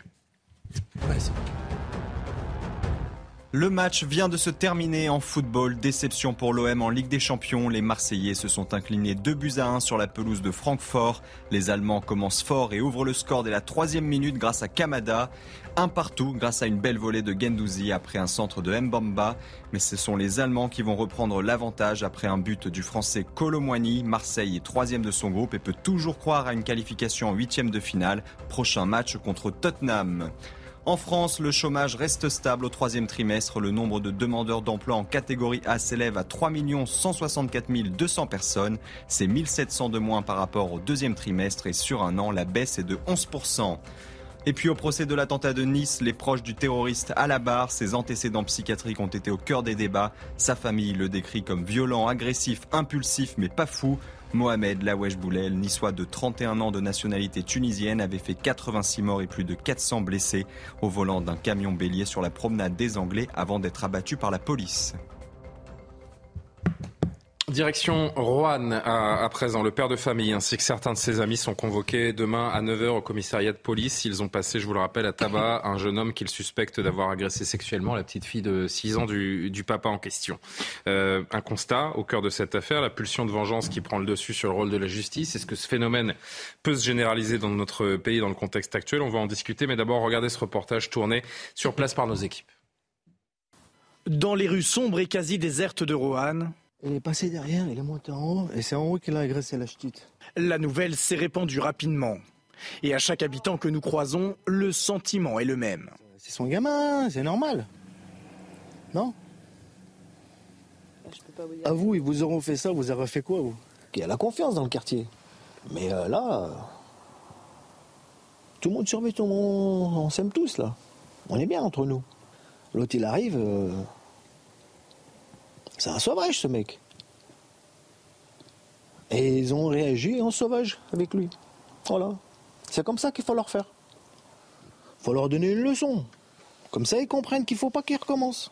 Si la majorité des habitants rencontrés comprennent la réaction du père, le maire, lui, regrette le geste de son administré on peut comprendre cette attitude. Moi, je suis aussi père d'enfants, bien évidemment, et qui ne comprendrait pas une réaction donc euh, euh, peut-être violente vis-à-vis de cela. Maintenant, on n'est pas dans un pays où on peut faire justice soi-même. Le jeune a été mis en examen pour agression sexuelle aggravée sur mineur de moins de 15 ans. Il encourt 10 ans de prison. Le père poursuivi pour violence aggravée en réunion commise avec une arme par destination risque 7 ans de détention. Philippe Guibert, qu'est-ce qui vous choque le plus dans cette affaire? Qu'un mineur clandestin expulsable agresse une gamine de 6 ans ou qu'un père veuille se faire justice lui-même? Évidemment, le, le, premier, la première agression, qui est de loin la plus grave. On est tous. Enfin, je pense qu'il n'y a pas de débat. Et pourtant, la deuxième est inacceptable aussi. Oui, bien sûr, elle est totalement illégale. Alors, si j'ai bien compris, mais je parle sous votre euh, contrôle, euh, visiblement, ce sont des voisins qui ont repéré le, personnage. Un voisin particulièrement qu'on va entendre dans une seconde. Que le, père, euh, que le père est arrivé en disant oui, c'est lui. Il 24 heures après il a 24 heures après, il a appelé la police pour dire qu'il avait, qu'ils avaient retrouvé le, le, le, le coupable présumé, et, et, et, la police a mis un petit peu de temps à arriver, si j'ai bien compris. on a Jean-Christophe Couvi qui est avec nous également, qui, euh, qui va nous donner les précisions dans un instant. C'est pas tout à fait la même chose. Ça n'excuse pas, c'est tout à fait regrettable de se faire justice soi-même, mais on peut dire, on peut parfaitement comprendre, et pour le coup, ça rentre même dans le cadre des lois que quelqu'un qu'on soupçonne fortement de risquer de récidiver, parce que je crois qu'il a été repéré pas loin de l'endroit où ah, il, était en train d'escalader le grillage de nouveau pour euh, aller vers la, vers la chambre de la petite fille. Donc il était, en, train de récidiver 24 heures donc là, on est dans un cas qui est proche de la légitime défense, me semble-t-il. Et donc, c'est euh, toute, la question, et c'est ce que la justice décidera. Après, moi, euh, je suis pas enquêteur et je suis pas juge. Hein, Pour l'instant, on en est à des, on en est à des déclarations. moi, comme vous, sommes incapables de dire exactement ce qui est vrai, ce qui l'est moins. Mais en tout cas, si cette version est la bonne, voilà. Euh, je trouve que ça rajoute des circonstances atténuantes à la régression du père. Donc on est tous d'accord ici pour dire qu'on n'a pas à se faire justice soi-même. Mais simplement, il y a un moment où on peut comprendre la réaction d'un père et même des voisins qui ont envie de protéger leurs enfants. Jean-Christophe Couvi, une réaction. Euh, je vais être un peu provoquant, mais euh, j'attends évidemment avec impatience votre, votre réponse. Ce père il s'est fait justice lui-même parce que la, police a trop tardé. Il s'est substitué à, des forces de l'ordre qui ne sont pas forcément intervenues quand lui le souhaitait alors moi, je vais vous citer l'article 73 du Code de procédure pénale. Euh, je ne fais pas une réponse de Normand, je suis pas Normand, je suis périgourdin. Hum. Mais juste que quand on a un crime, un délit flagrant, et je parle de flagrance, c'est flagrant délit, d'accord, qui est puni d'une peine de prison, euh, on a le droit d'interpeller et de conduire l'auteur devant l'OPJ le plus proche. L'OPJ, c'est l'officier de police judiciaire le passer à tabac, c'est autre chose. Moi, je suis policier. Euh, je comprends le père, je suis père, je comprends. Je peux comprendre que si moi aussi, voilà, peut-être qu'en flagrant délit, oui, je vais l'interpeller et je le donnerai comme il sera donc à la justice. Mais attention, on est aussi dans un état de droit. Et surtout, ce que, ce que je constate, c'est qu'on a quand même notre population française qui est en train de, de, se défier de la justice et justement de la sécurité dans, dans le pays. Et c'est là, et c'est ce, qui est, ce que je dénote et ce qui est grave, parce qu'il faut qu'elle garde confiance dans cette, dans cette police et cette justice. Sauf que, encore une fois, euh, vous savez, c'est Francis Bacon qui disait euh, euh, la vengeance est une justice sauvage. Il faut mmh. comprendre la différence entre la vengeance et la justice. Euh, sinon, on tombe dans l'arbitraire. Et l'arbitraire, c'est déjà est-ce que c'est le bon suspect qu'on a passé à tabac Est-ce que c'est la bonne personne oui, bien sûr, Mais ça, c'est à la police. Mais ça, c'est très important. C'est à, la, la justice de rendre la justice au nom du peuple français. Mais moi, j'irai encore plus loin. Est-ce qu'il a, est qu'il a même protégé sa fille en agissant de cette façon? Mais ça, je sais pas. Lui, lui, enfin. J'incrimine personne. Parce qu'en effet, si c'est pas la bonne personne, si par, euh, par mégarde, il se trouve que la personne tabassée n'est en fait pas la bonne, qu'est-ce qu'on fait de ce monsieur? Parce que ça part d'une intention que l'on comprend tous. Mais, euh, mais ça questionne évidemment cette, euh, cette vengeance personnelle. Si c'est pas la bonne, il s'est attaqué à la mauvaise personne. La mauvaise personne peut mourir, par exemple, et lui va aller en prison toute sa vie. Et en fait, il aura la double, culpabilité. Un, euh, effectivement, d'avoir de, peut-être tué le, mauvais suspect, un innocent, et en plus de plus voir sa fille pendant 20 ou 30 ans peut-être, parce que c'est un crime prémédité, quelque part, puisqu'il aurait organisé des rondes, etc. Donc là, encore une fois, il y a une enquête en cours. On ne peut pas préjuger de qui a fait quoi, etc. Maintenant, ça sera à la justice de trancher. Moi, tout ce que je veux dire, effectivement, c'est qu'il faut que la, population française ait confiance en sa police et sa justice. Mais pour ça, il faut refonder la police, entre guillemets, refonder la justice et donner les moyens à cette justice de regagner les cœurs. Il leur faut des moyens. Euh, il faut penser encore une fois la, la coordination de la globalité. C'est bien de dire on va doubler le nombre de policiers sur 15 milliards viennent d'être débloqués, dit euh, murmure Philippe Guibert, dont je me fais le relais. Mais oui, mais excusez-moi, mais en fait, on réfléchit encore une fois en silo. C'est-à-dire que d'un côté, on va donner 15 milliards à la police. On va dire, on dit, on joue sur les mots en disant, on va multiplier par deux euh, le nombre de policiers sur le terrain. Sauf que dans un même temps, c'est bien de multiplier par deux les policiers sur le terrain, mais il faut instruire les dossiers. Il faut des hmm. officiers de police judiciaire. Moi, j'ai les collègues qui sont en brigade de sûreté urbaine, en, sûreté départementale, dans les groupes d'appui judiciaire qui sont tous en burn-out parce que les, les, dossiers s'accumulent et en fait, il y a beaucoup de classements sans suite. En gros, il y a 10% des, des, des, dépôts de plainte qui arrivent à la fin dans les bras de la justice. Et la justice, on leur donne pas les moyens d'avoir des procureurs, d'avoir des juges pour enfants, euh, d'avoir des moyens pour, après, j'allais dire, pour enfermer les gens, etc. Donc, en fait, il faut une coordination euh, j'allais dire, équilibré. C'est bien de donner à la police, mais il faut donner aux autres aussi. Et surtout, il faut qu'il y ait une chaîne judiciaire qui fonctionne. Hmm. Aujourd'hui, elle fonctionne pas. La justice est en retard pour rendre justice. Elle-même, elle le voit. Et c'est aussi peut-être pour ça que l'on voit ce genre de ce genre d'expédition punitive, dont, dont d'ailleurs ce n'est pas le seul cas, hein, puisqu'on parlait de Nantes il y a quelques jours, et c'est des choses qui arrivent de plus en plus euh, régulièrement. Vous restez avec nous, Jean-Christophe Couvi. Je voudrais qu'on entende justement. Donc, je rappelle que le père de famille et certains de ses amis qui ont participé à ce, ce tabassage sont convoqués demain à 9h au commissariat de police. Régine Delfour, qui est sur place depuis, euh, depuis hier maintenant, a rencontré ce, ce fameux voisin qui euh, est celui qui a repéré le présumé malfaiteur, agresseur même plutôt, euh, 24 heures plus tard et qui a prévenu le père et ce qui s'en est suivi, on, l'a tous compris. Il répond à, Régine Delfour et il assume totalement. Il parle d'un devoir citoyen. C'est très, très intéressant de l'entendre. Écoutez-le. Quand on est grand, on a un minimum de logique, on est assez raisonnable pour se dire que oui, il peut y avoir une suite. Mais quand on n'a pas porté de coup, qu'on a été clair, qu'on a fait une limite, j'aime pas le dire comme ça, mais son devoir, parce que c'est même pas un droit, c'est un devoir d'agir. Pour moi, c'est un devoir d'agir, peu importe. Quand vous dites votre devoir, c'est parce que vous avez interpellé. Pour moi, j'ai interpellé l'individu, moi et mes collègues, on a interpellé l'individu. On a fait en sorte que tout le monde garde un maximum de lucidité. On a fait en sorte que ça ne soit pas plus grave que ça n'a pu l'être. On a fait en sorte que le mec, il a quand même pris 10 jours d'ITT. Enfin, excusez-moi, c'est quelque chose, mais la fille, elle a pris un trauma à vie. Enfin, je veux dire, euh, si on met les choses en parallèle, euh, la balance, elle est, enfin, la balance, euh, D'ailleurs, signe de justice, au passage, symbole de la justice. Elle n'est pas très équilibrée. C'est intéressant de l'entendre parce qu'il n'y a pas du tout le sentiment d'avoir violé la loi. Au contraire, il répond à, un devoir citoyen selon lui. Non, mais hum, il y a quelque chose de très clair qui est en train de monter dans le pays. Il y a l'idée que effectivement l'État n'est plus efficace, la justice, on peut plus avoir confiance en elle, et il va falloir se, défendre euh, tout seul. Ce, qui est en train de monter peut, apparaître effectivement euh, euh, inquiétant, Julien. Mais est-ce que vous croyez sérieusement qu'on va conjurer cette exaspération de la population en, euh, en, répétant comme des curés médiatiques, je parle pas de, de, de nous, mais c'est pas bien, c'est pas bien, c'est pas bien. C'est ce qu'on est en train de voir sur les plateaux euh, en ce moment. Je pense que c'est absolument contre-productif et le seul moyen. Oui, mais vous pouvez pas dire c'est bien, c'est bien non plus, euh, Alexandre. Bah, je suis désolé. et quand vous avez et quand vous avez quelqu'un comme Éric Ciotti qui légitime l'acte de ce père de famille, je vous dis franchement, ben, qu'on l'ait tous dans notre cœur, évidemment, évidemment qu'on a tous euh, envie de réagir comme ce père de famille, mais qu'un responsables politiques disent une chose pareille, légitime un acte comme celui-là, franchement, c'est inacceptable. Je ne sais pas ce qu'a dit Eric Ciotti, il aurait peut-être mieux fait de Mais il a dit qu'il ne jetait pas l'opprobre. Euh, qu'il ne jetait pas l'opprobre. Justement, il ne condamne pas. Voilà. Justement, on, pas ce père de famille. on pourrait se contenter de dire qu'il y a une enquête. On va voir si euh, ce père de famille va être puni, ce qu'il a fait exactement. Vous êtes responsable politique, vous devez vous inscrire dans l'état de euh, droit. Peut-être les responsables politiques, mais moi je suis pas, moi je suis pas responsable politique.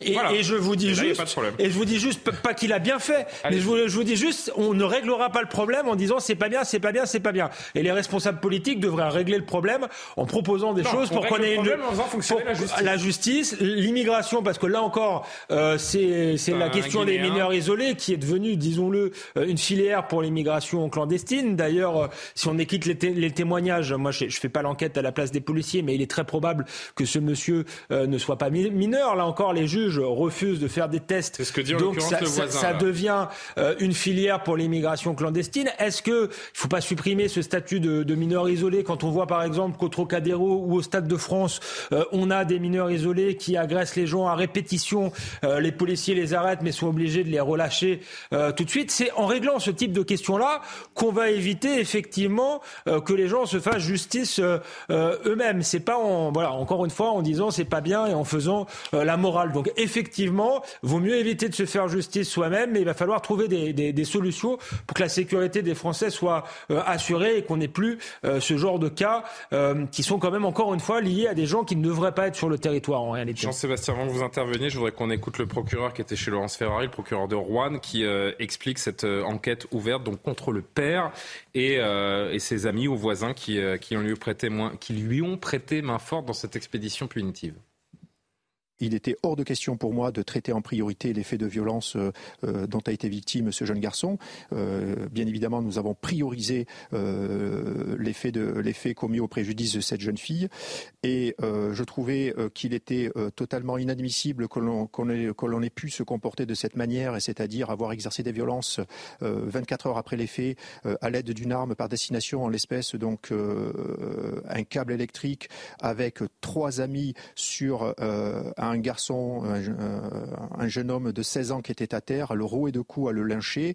Euh, j'entends et je comprends parfaitement aussi l'émotion du père, j'entends et je comprends parfaitement la colère du père, mais à ma qualité de procureur de la République, moi je considère qu'il n'avait pas à se faire justice lui-même, qu'il n'avait pas à euh, euh, exercer des violences de la manière dont il l'a fait sur la personne de ce jeune homme. Parce que se faire justice soi-même, c'est le début de la fin de notre société? Mais oui, bien sûr. C'est d'ailleurs, euh, enfin, regardez, il faut aussi protéger les citoyens d'eux-mêmes, parce que pour le coup, on peut comprendre l'émotion légitime si vous venez d'être euh, témoin d'un crime, a fortiori sur votre enfant.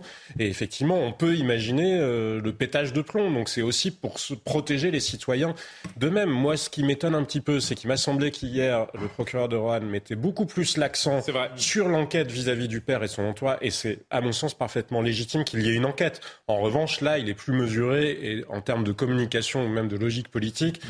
plus cohérent en disant la priorité, c'est évidemment mm. ce qu'a vécu, euh, ce qu'a subi, selon qu subi. Euh, non, enfin, je, je, je, ne sais pas, mais en tout cas, hier il était, hier il était beaucoup plus agressif même dans, dans la manière de s'exprimer En parlant du père, encore une fois, il n'empêche que je pense le que père et les voisins il est parfaitement légitime qu'une enquête soit ouverte et enquête ne vaut pas condamnation ou ne vaut pas condamnation à l'appel maximal de ce que prévoit le code pénal en la matière. Mais moi, je voulais revenir sur l'image de la balance de justice qu'évoquait euh, l'un des voisins et amis de la famille euh, tout à l'heure. Oui, c'est un vrai sujet qu'aurait risqué ce jeune homme, qu'il soit mineur ou pas mineur d'ailleurs, a fortiori si elle est mineure aussi parvient à convaincre la justice qu'il est mineur. A priori, vraisemblablement, dans des cas similaires, on ne parle pas d'un euh, viol, on parle d'une agression sexuelle. Vous savez ce qui risque? Un rappel à loi. Un suivi psychologique. Un suivi psychologique. Et l'engorgement des contentieux.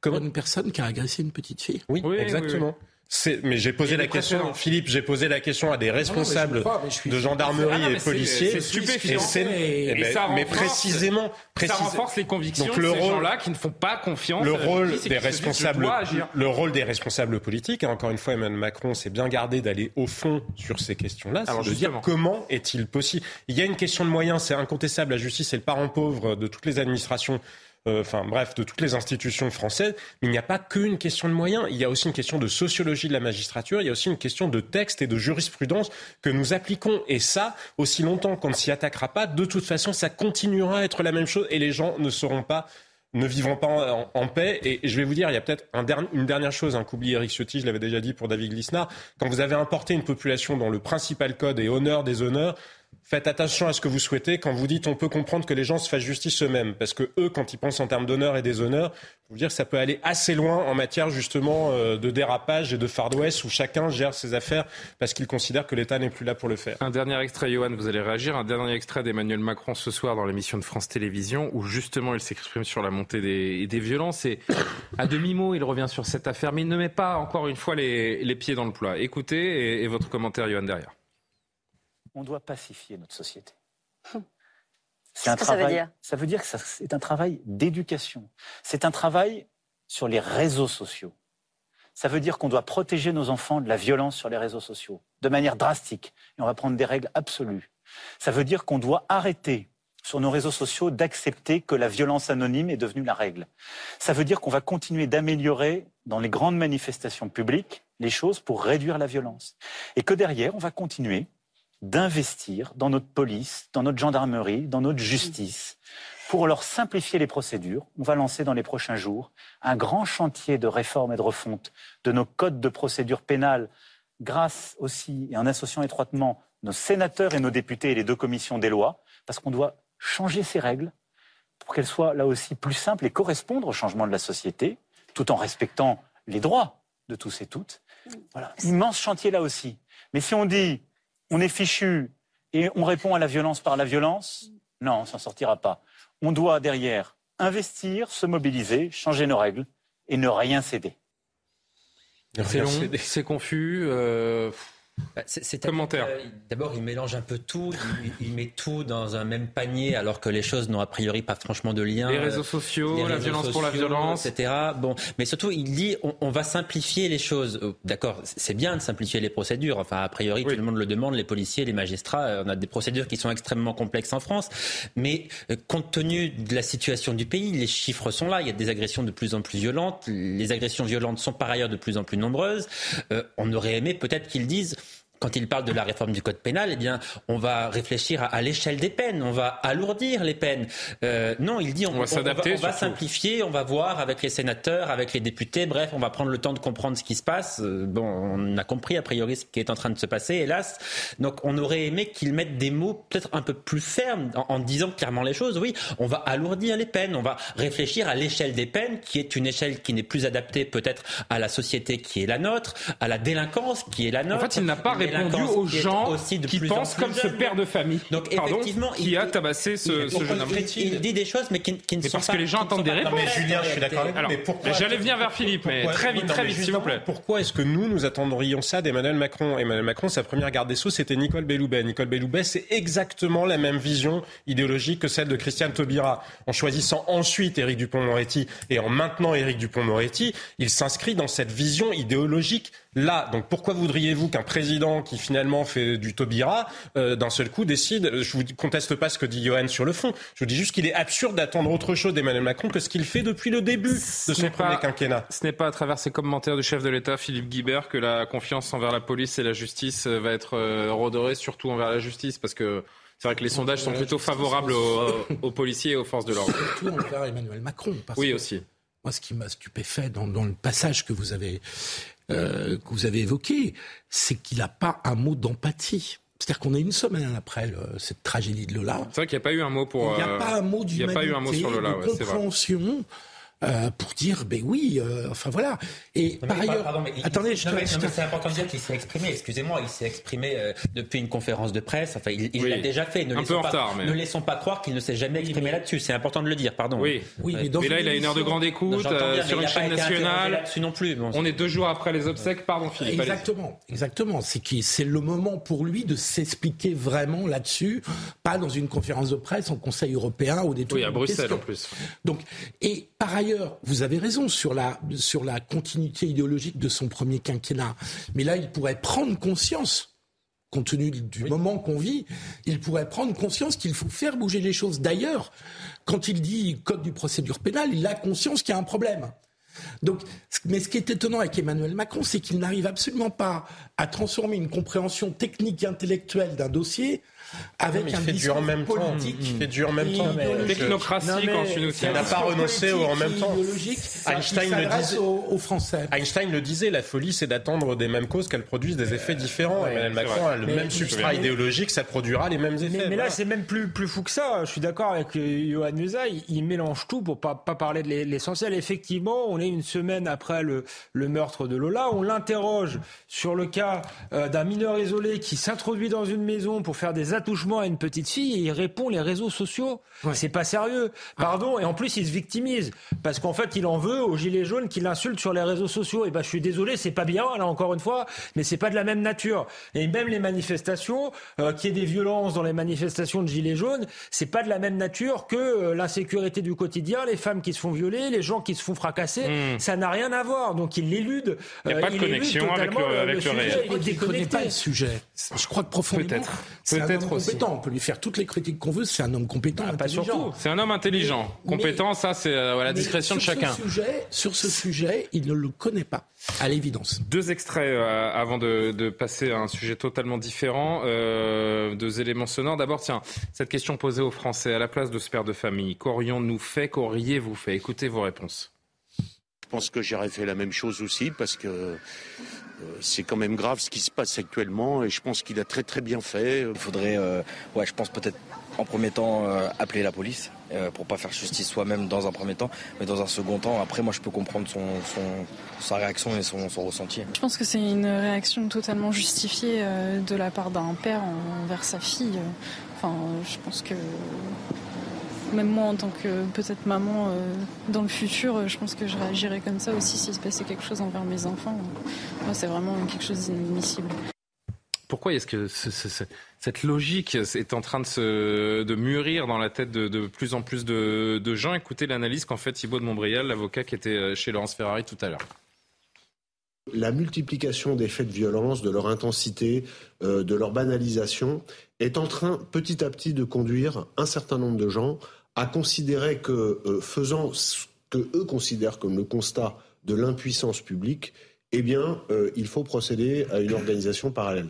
Et c'est très inquiétant. Pourquoi? Mhm. D'abord parce que c'est la suite logique de la déliquescence de, de, de, de la capacité, ou plutôt de l'incapacité euh, de notre, de, de, notre gouvernement au sens structurel mhm. à, à, protéger les Français, mais surtout parce que ce sont les premiers pas vers la phase d'après.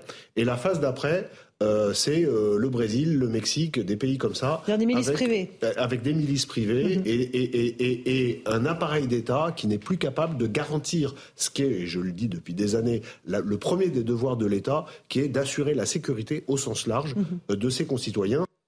Vous la voyez venir, Jean-Christophe Couvi, cette forme d'américanisation, de, sud-américanisation de, de, notre société quand l'autorité de l'État part à volo, la société avec? Mais on voit bien, il y a une défiance et on est un carrefour vraiment. Je, le dis, je le crie, je le hurle. Il faut qu'on fasse très attention euh, au chemin qu'on va prendre. la sécurité, c'est Simone Veil qui disait ça, c'est un besoin essentiel de l'âme. Donc il y a deux poisons, c'est la peur et la terreur. Et donc c'est à nous, policiers, membres, j'allais dire, de, la magistrature, les magistrats, les deux piliers régaliens, euh, nous on demande justement à ce gouvernement et, à tous les, les, députés, mais de nous donner les moyens de faire une coordination et que vraiment entre que ce soit pas un silo d'un côté la police qui œuvre de son côté, de l'autre côté la magistrature et la justice qui œuvrent de leur côté. Il faut vraiment coordonner ces actions, nous donner les moyens, j'allais dire, mais pas que humains ou matériels, mais vraiment politiques de lutter contre ça. Les Français le demandent, le réclament, et c'est, on attend le grand soir justement de, de, cette, de cette justice et de cette police. On a besoin de redorer l'image de la justice en France et vous savez, quand on était tout petit, euh, même des, j'en vois des fois des enfants qui jouent aux policiers qui disent moi, ce que je voudrais faire, c'est arrêter les méchants, les envoyer en prison. Mais un policier, ça n'envoie pas les gens en prison, ça les arrête. Mais après, c'est plus notre problème. Et justement, c'est là-dessus qu'il faut travailler. Il faut les, il faut les punir et qu'il y ait un châtiment quelque part, pour, parce que la société elle attend ça. Et attention à pas tomber dans cet arbitraire-là. Et c'est cette mission qui nous incombe à nous aujourd'hui, parce que c'est le monde de demain, c'est le monde pour nos enfants qu'on prépare. Bien sûr. Jean-Christophe Couvi, secrétaire national invité SGP Police, merci beaucoup d'avoir euh, répondu. Un dernier mot, c'est vrai que c'est intéressant ce que dit Jean-Christophe Couvi en, conclusion. On est, j'ai l'impression qu'on est vraiment sur la ligne de crête là. Ça peut déraper, ça peut déraper très très vite, et il faudrait pas que ça aille trop loin je pense qu'il y a quand même une dimension, comme dans l'affaire de Lola, euh, comme dans la tragédie de Lola. Je parle des milices privées, de tout ce que cette vengeance citoyenne, cette justice privée qui touche les enfants. moi je vais le dire très simplement et très brutalement, mais toucher à des petites filles, c'est sacré. Euh, et, de, à toucher à des enfants, c'est sacré. Et donc toucher à des innocents, c'est sacré. Mais la oui, réaction de l'opinion dans les deux cas ou de ce père de famille, je pense à avoir, ne serait évidemment n'aurait rigoureusement rien à voir. Je pense pas qu'il aurait du tout fait la même chose si ça avait été un cambrioleur qui avait volé une partie des bijoux de son épouse. Mais oui, mais je pense que l'extrême sensibilité et la réaction, y compris la violence éventuellement dont il. Qui, Mais c'est cette dualité honneur-déshonneur euh, qu'évoquait euh, Jean-Sébastien tout à l'heure. Hein. Elle touche tout le monde, elle touche pas que des populations d'origine émigrée. Là, vous touchez à du sacré quand vous êtes parent, euh, qu'on puisse toucher à vos enfants. Donc je pense qu'il y a cette dimension-là. Après, dans ce que disait notre ami policier, l'attente du grand soir, moi, me fait toujours un peu peur. On était nombreux à croire au grand soir. Il y a eu beaucoup de, de déceptions. Je crois plus quand même en France. Je le disais avec beaucoup de euh, je, crois qu'on a, on a tendance en France à privilégier, à attendre toujours des révolutions, et on ne sait pas faire des réformes qui change vraiment les choses de façon effective sur le terrain. On vote des lois et des lois. Euh, on sait encore à peu près mettre des moyens. Moi, je répète, il y a quand même 15 milliards. C'est quand même pas rien. Il n'y a pas beaucoup de secteurs de l'État qui touchent 15 milliards. On part de très très loin en ce qui concerne la justice. Oui, oui, la oui. c'est le Là, c'est la police. Des hein. françaises depuis le général de Gaulle qui n'avait jamais toléré que la quasi-totalité des magistrats prêtent serment comme un seul homme au maréchal Pétain. Le... Oui, Ça vient de là. Tout à fait. Dernier mot c'est 15 milliards pour la police et je vois pas beaucoup de précédents dans les 20 dernières années.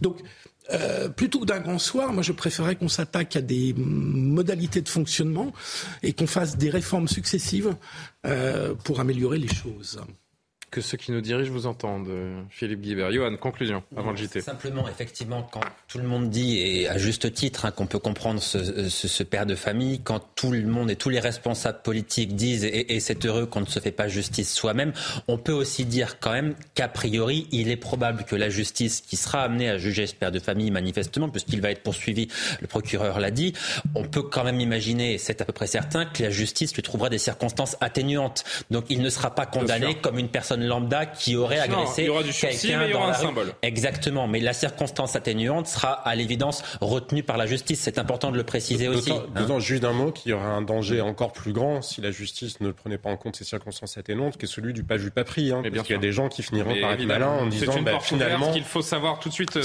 il n'y a pas d'autre moyen d'obtenir justice que de le faire euh, soi-même, bah, faisons-le discrètement. Il est 23h30, pile. Mathieu Devez, le rappel de l'actualité. On traite notre dernier sujet du soir.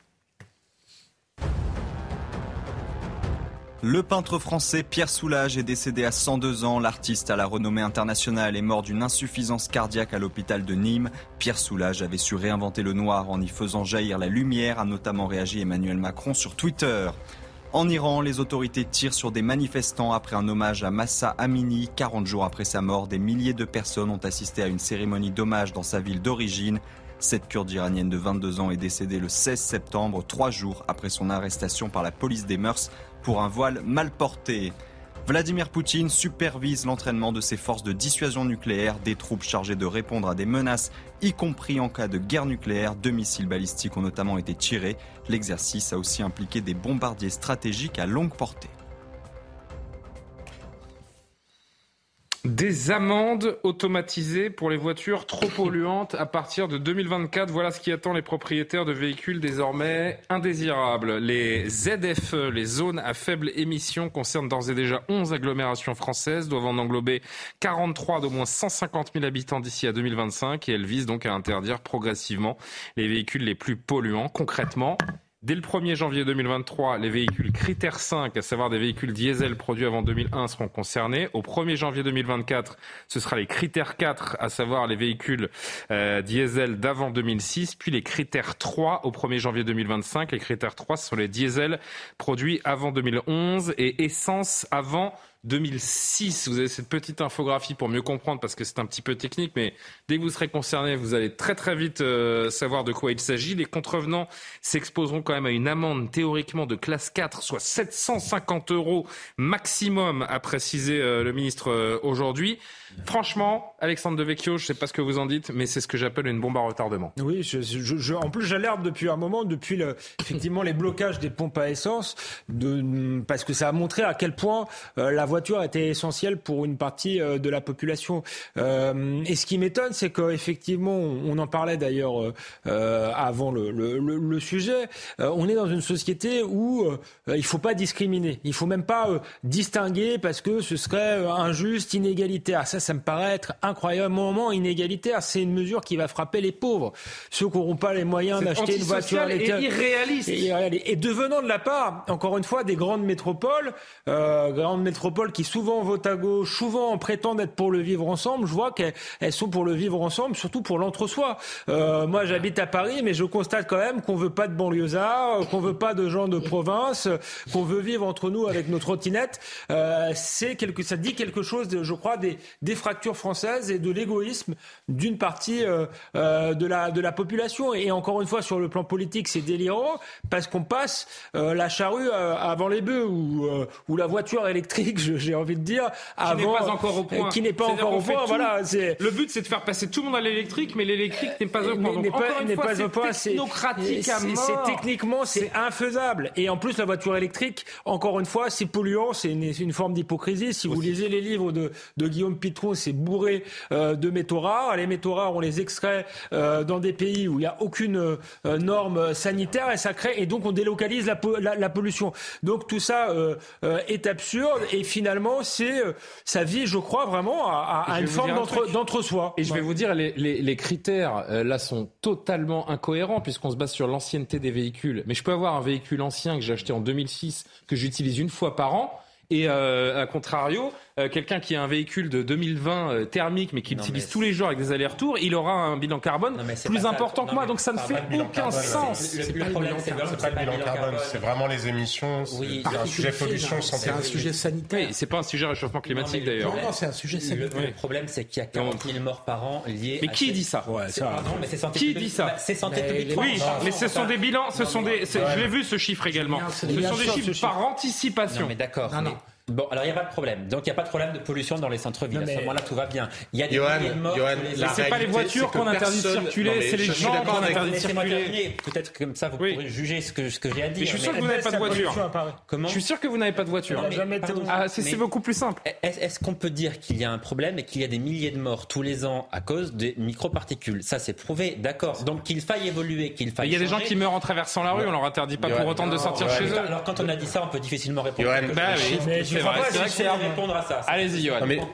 Allez-y personne ne peut nier qu'il faut changer les choses quand même. Personne n'a envie de continuer à avoir des milliers de morts par an à cause de la pollution. Le problème, ce n'est pas que l'État veuille inciter à changer de voiture, c'est plutôt bon. Un peu quand même. Sincèrement, moi, je suis heureux de vivre dans les prochaines années dans des centres-villes qui sont moins pollués. Le problème, c'est qu'il faut que l'État accompagne à ce moment-là ceux qui n'ont pas les moyens de changer les voitures. C'est ça, parce qu'en attendant, on érige un mur entre ceux qui vivent dans les métropoles et ceux qui vivent dans des endroits plus ruraux. Plutôt le problème dans ce sens-là, plutôt que de dire c'est antisocial, il faut ne rien changer, laisser laissons les choses comme avant, continuons à avoir des milliers de morts, continuons à. Mais non, mais justement, justement, c'est là, c'est là, c'est là où est le problème, parce que je suis d'accord avec ce que vous dites. Oui, il y a un, un sujet de santé publique, sauf que le chiffre de 40 000 morts par an, il est éminemment contestable. Des milliers de morts, au moins des milliers, vous pouvez pas le nier. Oui, mais et alors, il y a aussi des morts qui meurent dans le stress des embouteillages. Quand vous, euh, il faut, parce que le problème c'est que, bah si, pardon.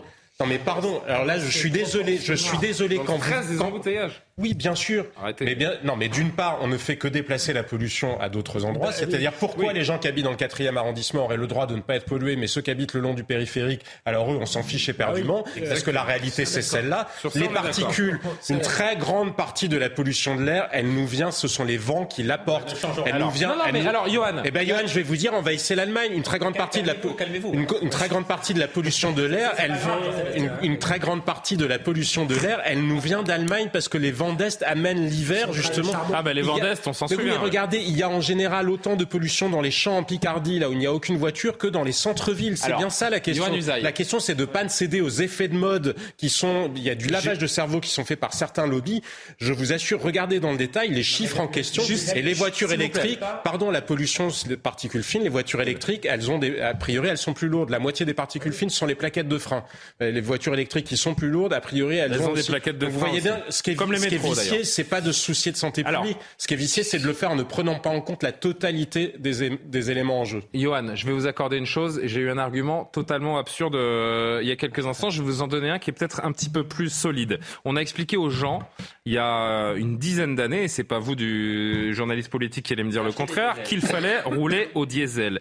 Aujourd'hui, on interdit ces mêmes voitures de rouler. Qu'est-ce qu'on doit comprendre à ça? Eh ben, Que les politiques ont été irresponsables et absolument. Et ça sera la même chose avec les voitures électriques à terme. Hein. C'est une erreur, c'est une faute. Et évidemment, on ne peut pas demander aux gens qui n'ont pas les moyens de le faire, à qui on a dit acheter des diesels il y a 10 ans, on ne peut pas leur demander aujourd'hui de changer de voiture, ça coûte cher. Donc c'est pour ça que si l'État veut imposer cela, eh bien l'État doit accompagner. Et prendre des décisions d'urbanisme qui créent la qualité de l'air, La qualité de l'air dans nos villes est en amélioration constante depuis 30 ans. Oui, oui en amélioration constante depuis. Oui, monsieur, la qualité de l'air dans nos villes est en amélioration. Mais non, mais c'est la réalité. C'est la réalité. C'est la réalité. J'ai plus de voiture depuis 10 ans. Non, mais vous avez un avis. Madame Hidalgo m'a dissuadé d'avoir bah une voiture. Et donc j'utilise des taxis, des VTC. Et puis quand je pars en vacances. C'est quasiment 50% de la population qui est concernée hein, par ces mesures. La qualité de l'air qui s'est améliorée depuis 30 ans, quand vous voyez les embouteillages qu'il y a à Paris. Euh, j'ai quand même un énorme. J'ai du mal à comprendre aussi, mais c'est la réalité. Mais, mais en tout cas, c'est aussi une réalité. Là, je, je vous rejoins que, euh, ayant travaillé au ministère de la Santé, tous les chiffres sont pas quand même euh, euh les particules fines, ça existe, c'est extrêmement non, les liens de causalité sont, C'est extrêmement dangereux pour la santé, et donc il y a un sujet. Après, ce qui me semble dans cette affaire, c'est que le calendrier qui est présenté me semble pas réaliste. Parce qu'effectivement, pour des personnes... Parce que l'électrique n'est pas prêt. C'est le candidat communiste au, présidentiel Fabien Roussel qu'on a parlé un des premiers, en disant qu'on se prépare à un choc social là-dessus qui est euh, considérable. Euh, et donc il faut revoir le calendrier, et puis il faut trouver des modalités pour que les gens puissent changer de voiture. Euh, et pour les ménages les plus pauvres, on sait très bien que c'est euh, très compliqué, surtout quand ce sont des ménages qui ont besoin de leur voiture pour aller travailler. Ce qui fait du monde. Bah déjà, remettons, je vais vous dire, si on remettait euh, chacune des lignes de métro qui fonctionnent à 75 ou à 85% si on le remettait à 100 déjà. Les lignes de métro, ça fonctionne bien quand même. Non, ça ne fonctionne pas. Mais ça bah pollue. Figurez-vous que depuis le Covid, on n'a jamais remis. Capacité, oui, vrai. Ça ne fonctionne pas à pleine capacité. Mais je vous assure, il faut, ça n'a aucun sens de prendre les situations en se focalisant sur une donnée en particulier avec un chiffre choc, en l'occurrence les 40 000 morts par an, en ne regardant pas d'où viennent les 40 000 morts en question, en ne regardant pas l'évolution des situations, en ne regardant pas comment les mesures sont faites, parce que les mesures d'air Paris, même chose. Il y a eu des études sur les particules fines quand même qui sont très claires. Mais, hein. mais je vous dis pas l'inverse, je vous dis, je vous dis simplement qu'on les attribue à des choses qui ne sont pas, qui ne sont pas forcément les seules en fumée, Philippe Guibert. Je vous fais pas la morale, moi j'ai pas le permis. Non, non, mais si vous utilisez ça comme argument. Non, non, vous buvez, vous buvez, Alexandre. Il fume pas, il boit pas, Alexandre. Moi je suis je fume pas, je bois pas et j'ai pas le permis, mais je suis pour qu'on, que les gens puissent rouler comme ils veulent, fumer et boire comme ils veulent. Non, je vous, vous posez la question parce que si demain, ce que je vous souhaite pas, non, pas comme ils veulent. En même temps, pas comme ils veulent, pas comme ils veulent. L'Arcom nous regarde, l'abus d'alcool est dangereux pour la santé. Même s'ils veulent mettre leur vie en danger. Vous, si demain vous avez, ce que je vous souhaite surtout pas, et ça sera terminé. Au, poumon, est-ce que vous allez savoir si c'est à cause des particules fines ou est-ce que c'est à cause de la cigarette? Moi, je, franchement, ce chiffre-là de 40 000 morts, je, je, Allez, je, c'est terminé, c'est terminé. Chers amis, j'ai une euh, très bonne nouvelle pour conclure cette, euh, cette émission et je pense que ça va faire plaisir notamment à Jean-Sébastien Ferjou. Pourquoi J'annonce officiellement ce soir. Une, image. J'annonce officiellement ce soir, en effet, le retour de l'image de fin. Pour ceux qui nous suivaient la saison précédente, chaque soir, on essaie de finir avec une image un peu décalée, de trancher avec la lourdeur de l'actualité en vous proposant une image touchante, émouvante, rigolote. Certains se demandent parfois si nos amis les bêtes sont capables d'exprimer des sentiments. Eh bien, la réponse est oui. Ah oui. La preuve en image. Regardez cette vidéo particulièrement touchante à Batikaloa, c'est au Sri Lanka. Cette vidéo, elle est devenue virale. On voit ce singe, c'est un langour, incapable, incapable de quitter les funérailles d'un homme avec qui il avait tissé une relation très privilégié. Il va même jusqu'à l'embrasser, vous avez vu, sur le front, son ami décédé à 56 ans, qui tout au long de sa vie a nourri ce petit primate avec des fruits et des biscuits. C'est une longue séquence où l'on perçoit donc toute l'émotion de l'animal, qui d'ailleurs n'a pas voulu le quitter. Hein. On, peut lire également dans, le compte-rendu de cette séquence que des gens ont, pris le singe par la main, il s'accrochait à ce, ce, monsieur décédé pendant la cérémonie, pendant de longues minutes. Il a fallu donc le séparer de, de son ami. Je voulais vous soumettre cette image parce qu'elle est pas forcément rigolote, mais je l'ai trouvée très touchante, très émouvante, qu'un humain soit capable de générer autant d'amour chez un animal. Et, eh ben, ça m'a fait un petit pincement. Mais il y a très très peu de différence entre le singe et nous. C'est 2% de code génétique. C'est ce qui me C'est vrai. Alors ça dépend des singes. Le bonobo euh, et le chimpanzé, on a 2% de code génétique. Alors là, en l'occurrence, c'est un langour. Mais euh, je sais pas ce que vous pensez. Mais, euh, à Tokyo, vous savez que dans un des allez, il va ramener de Tokyo, il y a, ben non, ben allez-y. Allez c'est intéressant, c'est un quartier qui est assez sympathique par ailleurs. Il y a la statue d'un chien parce que justement, ce chien venait avec son maître tous les jours, qui le laissait à la sortie du métro et après la mort de son maître. Et voilà, les Japonais en ont fait une statue. Donc... Eh ben, on, peut juger parfois un être humain à son rapport aux, animaux, et j'imagine que ce, ce monsieur qui repose aujourd'hui en paix était une belle âme.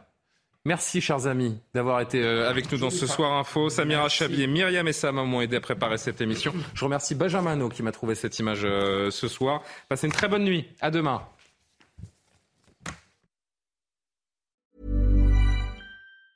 Mom deserves the best, and there's no better place to shop for Mother's Day than Whole Foods Market. They're your destination for unbeatable savings, from premium gifts to show-stopping flowers and irresistible desserts. Start by saving 33% with Prime on all body care and candles. Then get a 15-stem bunch of tulips for just $9.99 each with Prime. Round out Mom's menu with festive rosé, irresistible berry chantilly cake, and more special treats. Come celebrate Mother's Day at Whole Foods Market